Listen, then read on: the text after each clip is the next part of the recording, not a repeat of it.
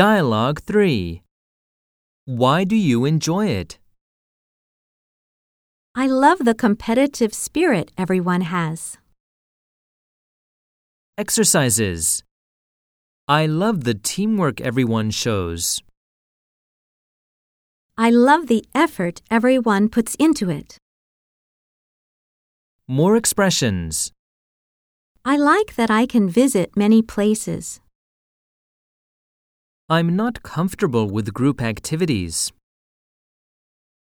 I'm not athletic.